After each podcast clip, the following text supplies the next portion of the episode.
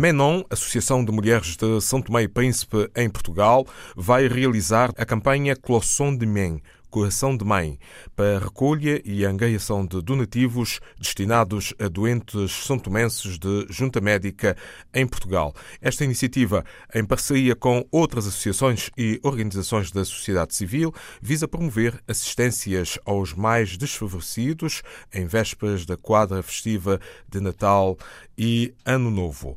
Terça-feira última, os chefes de governos cabo-verdiano e português inauguraram em Lisboa a Casa da Cultura de Cabo Verde. Os dois primeiros ministros assistiam à cerimónia que incluiu a assinatura de um protocolo de cedência do espaço situado no edifício da antiga sede da UCLA, na rua de São Bento. Ulisses Correia e Silva, por Cabo Verde, realçou a boa localização e as acessibilidades. Está bem localizada, tem boas acessibilidades. Depois está num centro de referência da nossa imigração. Eh, vários artistas, desde o Bana, Tito Paris, eh, Lionel, eh, viveram nesta zona de São Bento, o que também dá um cunho cultural muito forte e a história da nossa tradição de imigração aqui em Portugal.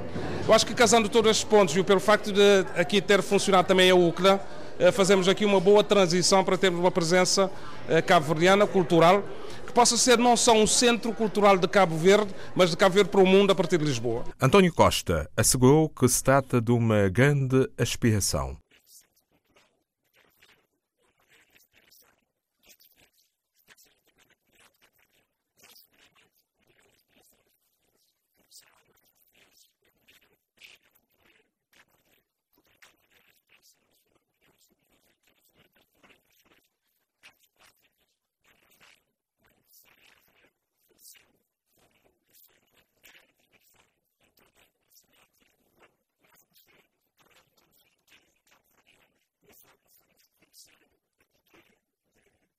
O espaço é cedido pela Autarquia de Lisboa por um período de 25 anos para um projeto de centro cultural cuja ideia foi lançada há cerca de oito anos. Em 2010, o autarca de Lisboa é António Costa e o atual presidente da Câmara, Fernando Medina, é o seu adjunto. De recordar que, em 3 de dezembro, Cabo Verde assinalou o seu Dia Nacional da Morna. Na sede da CPLP, em Lisboa, foi inaugurada uma exposição sobre um projeto de construção de hotel em Mindelo, Cabo Verde. Os autores são estudantes portugueses do curso de mestrado em Arquitetura do Instituto Superior Técnico, que já se deslocaram inclusive à ilha de São Vicente. O coordenador e professor uh, Dr. Miguel Amado uh, descreveu-nos esta experiência formativa. É um trabalho feito de uma experiência formativa no local, em concreto, o porquê de termos optado por Cabo Verde é porque o grupo de investigação que coordeno trabalha com a República de Cabo Verde desde 2001, nas diferentes associações de municípios e diferentes municípios, inclusivamente alguns ministérios, e uh, entendemos que o, caso de São Vicente, pela tradição e pela cultura e pela referência no país, era a oportunidade ideal para, tendo trabalhado o tema da cultura ao nível da cidade, eh, no primeiro semestre do ano passado, com os alunos em São Vicente, continuássemos a transformar um edifício que é do período moderno, dos anos 50, construído numa altura em que uh, o movimento moderno estava a chegar aqui à parte sul da Europa, uh, vindo da França uh, e do norte da Europa, e então decidimos desenvolver um trabalho de reutilização de um edifício existente, que é o edifício da Autoridade Marítima Portuária, dando-lhe um programa, neste caso um hotel, para os alunos transformarem aquele edifício e fazerem a sua experiência.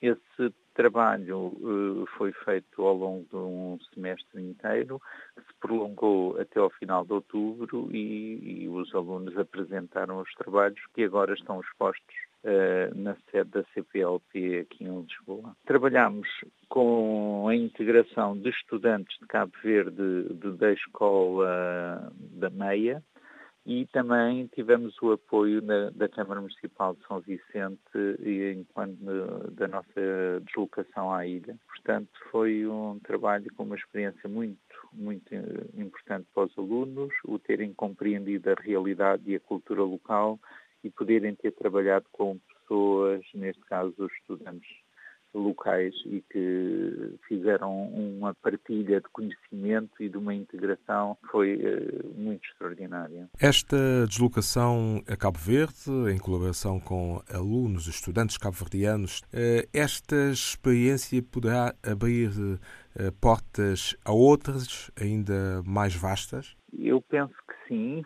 Nós já trabalhamos desde 2004 em permanência com Cabo Verde e temos trabalhado noutros países. Há dois anos atrás estivemos em Timor-Leste, trabalhar com os outros alunos no enclave do Ecusi, uh, e, portanto, neste momento houve dois dos alunos que concluíram que eram a desenvolver um trabalho para a Câmara Municipal de São Vicente, desenvolveram um projeto para a futura Assembleia Municipal e também para um centro de saúde eh, que a Câmara Municipal tinha interesse em desenvolver e, portanto, fez parte da, do estágio dos alunos desenvolver esses projetos.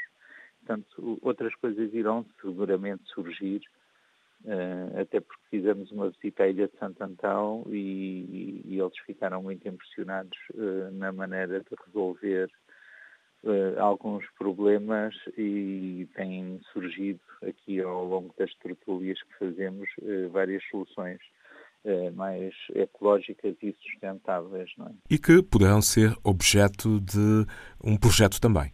Sim, todas eh, estamos neste momento a tentar concluir uma candidatura em parceria com a Câmara Municipal de Oeiras e a Câmara Municipal do Mindelo para uh, fundos comunitários para tentarmos pôr no terreno algumas destas questões relativas com as cidades sustentáveis. É? A exposição pode ser vista na sede da CPLP em Lisboa, Rua de São Mamede ao Caldas, número 21. Dezembro é o mês do Beleza, ao Cais do Sudé, Lisboa, com grande festa de aniversário no dia 21. Antes, dia 7, esta sexta-feira, o cabo-verdiano Tito País, também Gerson Marta e Dina Medina, dão início às comemorações do espetáculo África Aqui. Dia 8, Jacqueline Fortes, a primeira mulher cabo-verdiana a gravar um funaná, vai atuar no Beleza. Dia 12, a vez da guitarrista Marta Pereira da Costa, ao lado de Dani Silva, também cabo-verdiano. Dia 14, a atuação de Jennifer Soledade. Dia 28, a 14ª edição do Bendita Sois Vozes, com Ana Firmino a convidar outras três vozes. O encerramento vai ser na noite de passagem de ano com o convidado Zeca de Inhá Reinalda.